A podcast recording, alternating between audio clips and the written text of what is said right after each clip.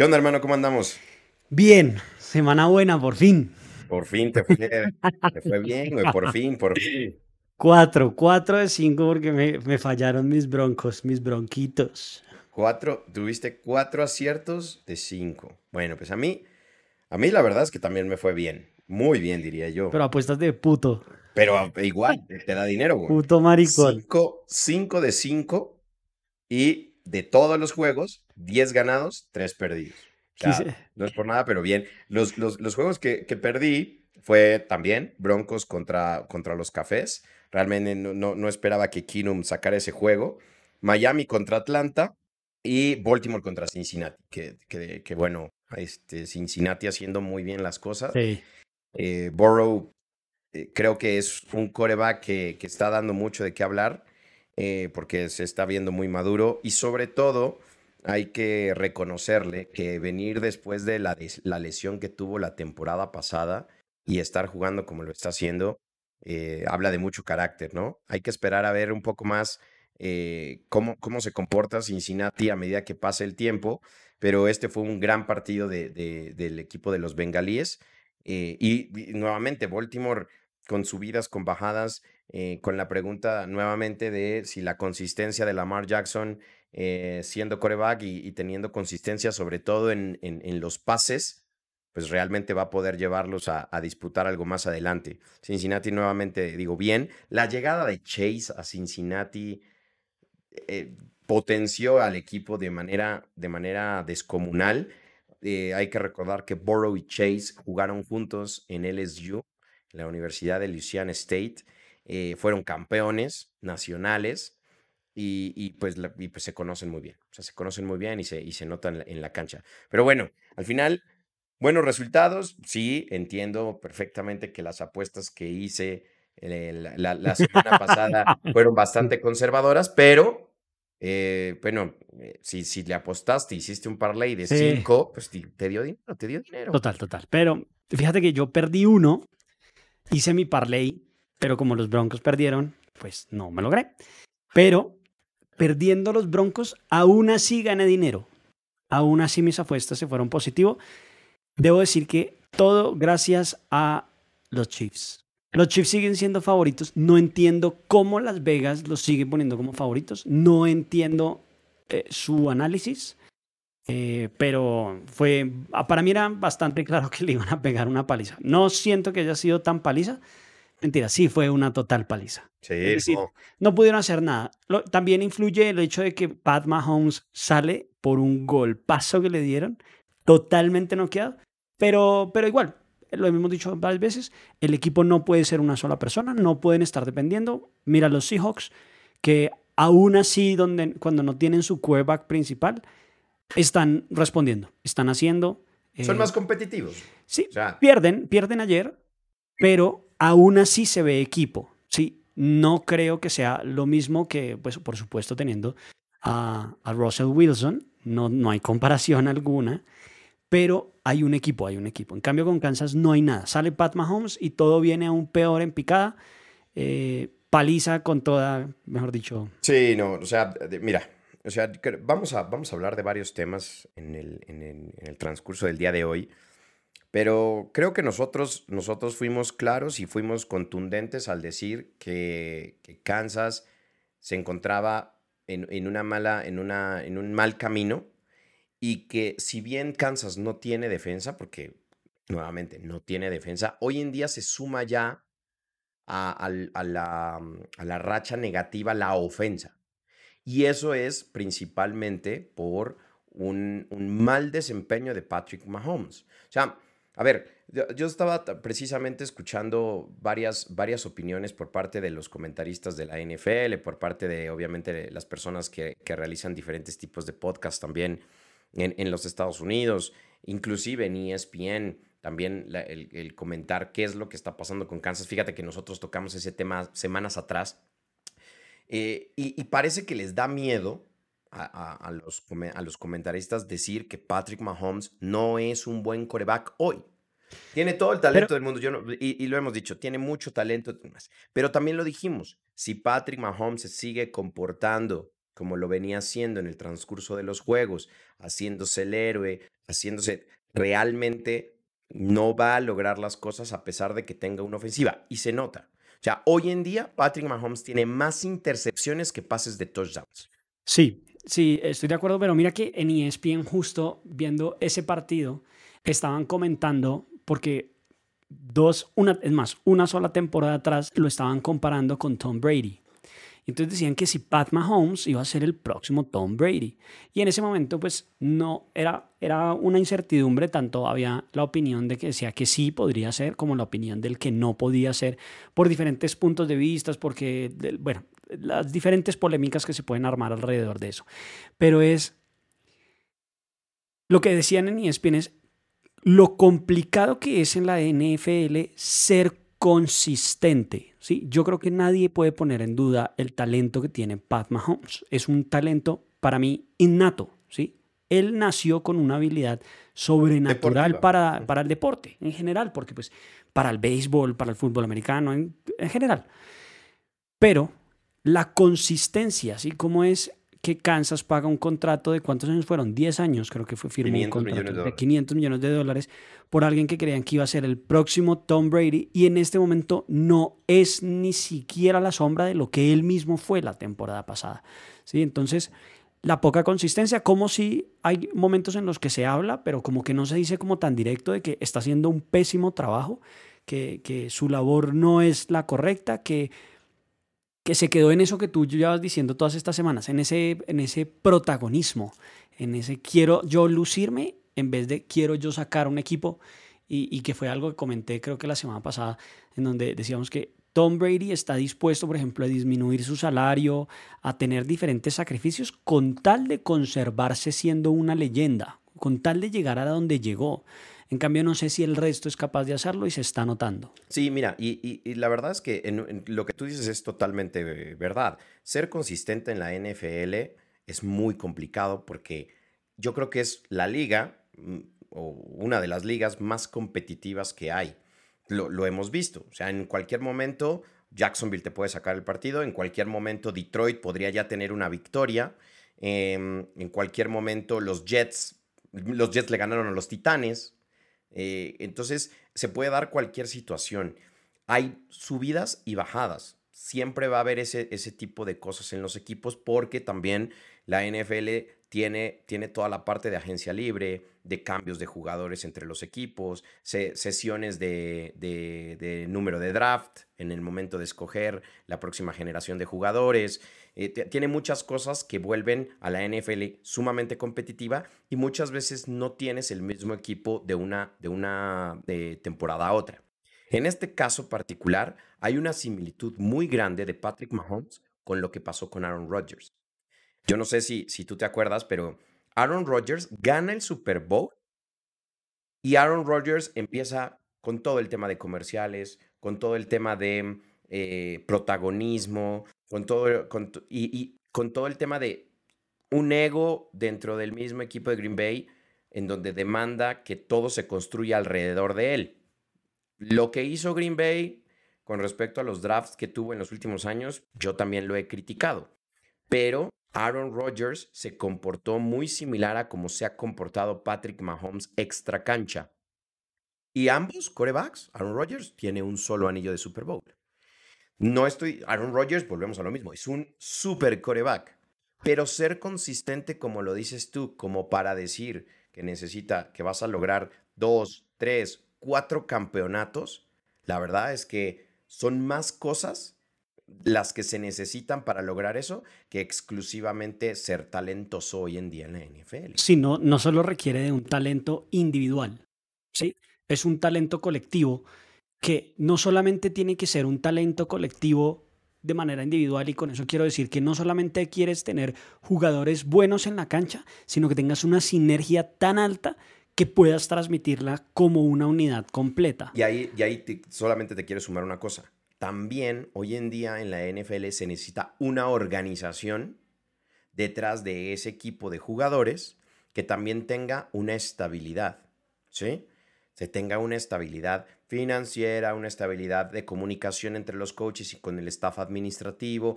Si tú te has dado cuenta, uno puede, puede nombrar, yo eh, particularmente recuerdo, eh, mi primer, el primer Super Bowl que recuerdo fue Dallas contra, contra Washington. ¿Sí? Dallas, Dallas, eh, perdón, Dallas contra los Bills de Buffalo. y, y, por ejemplo, Dallas a partir de ahí ganó tres títulos en cuatro años. Le gana, le gana Buffalo dos veces, después no llega al Super Bowl y después vuelve al Super Bowl y le gana a Pittsburgh. Pero mira que son instituciones que se armaron con un buen head coach, con unos buenos coordinadores ofensivos, defensivos, un buen eh, coordinador de equipos especiales, un dueño con una muy buena comunicación entre, entre, entre el staff de coacheo. Después se rompe esa comunicación, después y, y empieza una debacle del equipo. Hoy en día uno puede mirar la dinastía que tuvo los Patriotas de Nueva Inglaterra. Te puedes dar cuenta que la comunicación entre Belichick, Brady, el, el, el Kraft, siempre fue buena. Todas las cosas llegan a su fin, pero tienen una consistencia no solamente a nivel del equipo deportivo, sino también, obviamente, de la institución o de la organización que rodea a ese equipo. Pero 20 años, o sea, es que por eso digo. Son 20 años de tú estar metido, dándole, ganando.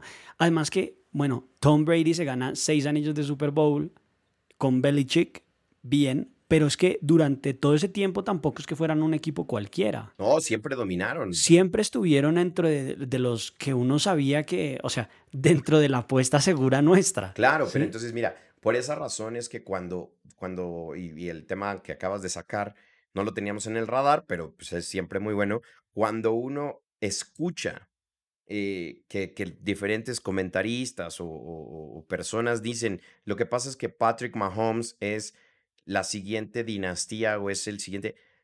Es precipitarse demasiado a las cosas cuando solamente has logrado eh, llegar a dos Super Bowls. Sí, eso es eh, brillante. Dos Super Bowls de manera consecutiva, eh, pero faltan muchas cosas para darse para poder pensar en que eso se va a convertir entonces en una nueva dinastía.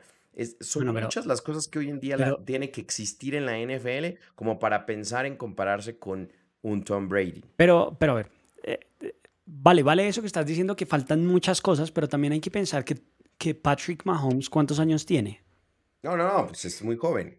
Exacto. Entonces, hay todavía muchísimas cosas en las que como jugador, como profesional, como atleta, todavía que tiene que madurar un montón, ¿sí? Ahora, ese, ese tipo de maduración se la tiene que dar o, o se la tiene que ayudar a transmitir junto con confianza, su entrenador. Ese es básicamente su papá en la cancha. Claro, pero mira, y, simplemente para eso, no sé si, si, si, tú recuerdas, yo no sé si lo comenté contigo, pero yo dije, para mí, Patrick Mahomes no va a ganar un, un otro anillo del Super Bowl. No lo va a ganar. Es, es una, estoy dando, dando un, digámoslo así, adelantándome a un pronóstico, pero desde mi punto de vista, no va a volver a, llegar a un Super Bowl. Patrick Mahomes, lo dije desde hace mucho tiempo, eh, por, por lo mismo, por su estilo de juego, va a dominar, vamos a seguirlo viendo haciendo N cantidad de cosas, pero no creo que, no creo que llegue. Yo por el contrario sí creo, pero no creo que va a ser ni este año, obviamente ya no va a llegar. Pero es decir, ni este ni el próximo. Él todavía le falta tenerse, enfrentarse con un muro y pegarse un tiestazo muy duro para que reaccione y diga, creo que como lo estoy haciendo no lo voy a lograr. ¿Sí? Es decir, hay que ver un cambio en él. No puede ser la figura, no puede ser la estrella. Es decir, no puede él seguir intentando salir a flote solo a los CR7 cargándose el equipo de Portugal y llevándolo a la final de la Euro y ganando la Euro durante tantos años. Entonces, no lo va a lograr, no lo va, va a tener que encontrar la confianza para poder darle como, como ese balón y, ese touchdown a sus eh, compañeros, a su equipo, a no quiero brillar yo, por favor brille usted, haga el touchdown usted, sí, todo ese tipo de cosas, sacárselas él de la cabeza y, empezar a entregar. Pues sí, o sea, estoy de acuerdo en que tiene que, que, toparse con un muro y, y, pues a lo mejor el domingo fue ese muro porque qué golpazo se llevó Sí. yo, yo la verdad es que pensé quedó, que, que, iba a tener una lesión más grave porque las cervicales se le hicieron, o sea, de serpiente. Sí, pero bueno, salió al final del partido ahí felicitando y todo. Bueno, vamos a hablar de rápidamente Ravens contra los Bengals. No, a ver, este. Sorpresota, ¿no? Sorpresa, no se tenía en el radar que, que, Cincinnati le fuera a ganar a, a, Baltimore. Inclusive, no teníamos en el radar a Cincinnati como un contendiente para, para, para, para, nada. O sea, no, nunca hablamos de que Cincinnati fuera a ser un equipo para, para por ejemplo, pelear la división. Em, o que Cincinnati eh, se colocara como un equipo que le pudiera ganar eh, a cualquiera. En este caso, después de haber, de, haber, de haber derrotado a Baltimore, pues uno podría esperar que, que, Cincinnati le pueda llegar a ganar a cualquiera. O sea, eso, eso eh, habrá que estar muy pendiente de, de, la situación. Ahora, Baltimore. Creo que nuevamente lo hemos hablado. O sea, Baltimore es un, es un equipo que no tenía corredores, que lo que tiene es un Lamar Jackson que habíamos dicho que se le considera más como un playmaker que, cualquier otra cosa. Pero nuevamente, sigue siendo muy importante ser consistente desde la posición de coreback para poder lograr pases. O sea, la NFL hoy, la forma de jugar en la NFL necesita del pase, necesita del pase para poder lograr ser lo suficientemente em, agresivo y, ganar partidos. Y Lamar Jackson tiene ese problema. Tú puedes, ya Lamar Jackson puede correr 300 yardas y con esas 300 yardas ganar el partido o perderlo. Pero uno no termina de saber si lo va a ganar ampliamente y dominante o van a seguir ganando como ha pasado en esta temporada, en el último minuto. Tienen la posibilidad de hacerlo, sí, porque tienen a Lamar Jackson, pero no es esa consistencia por pase. No necesitas el pase. O sea, desde mi punto de vista necesitas el pase y ahí Lamar Jackson tiene un problema.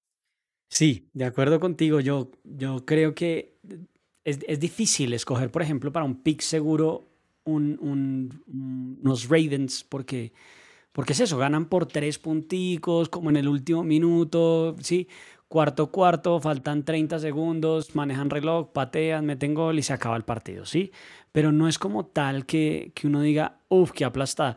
Creo que al único que la pegaba aplastada fue a los Chargers y yo juré que los Chargers iban a ganar, ¿sí? Porque creo que los Chargers son un equipo mucho más consistente que los Ravens. Pero bueno, pierden los Chargers. Y ahora, los Browns contra los Broncos, ¿qué pasó con las lesiones que habíamos dicho? No, al final, al final, Keenum saca ese partido, pero a ver, para mí no es tanto el, el, la victoria de Cleveland.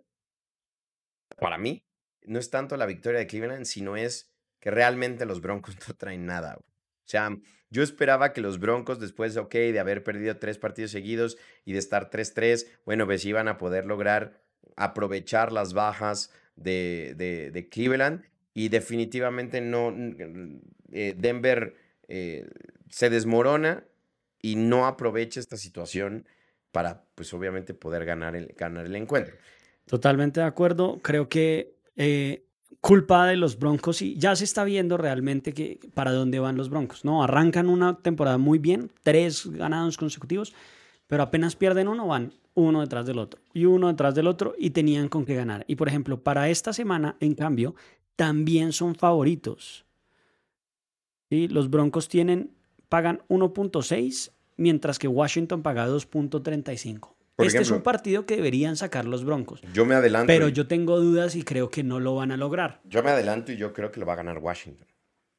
yo, yo, yo, me adelanto a mis, a mis picks. No es uno de mis, de mis picks seguros digámoslo así, pero, pero, pero yo, yo considero que Washington va, va, a sacar, va a sacar ese partido. O sea, mm, por, por, por, lo mismo, porque no le veo a, Denver eh, ni casta, ni un playbook eh, que, que, que, genere obviamente dinamismo. Ya no se sabe ni siquiera quién debería ser el coreback, eh, Bridgewater o Locke. Ninguno de los dos trae nada.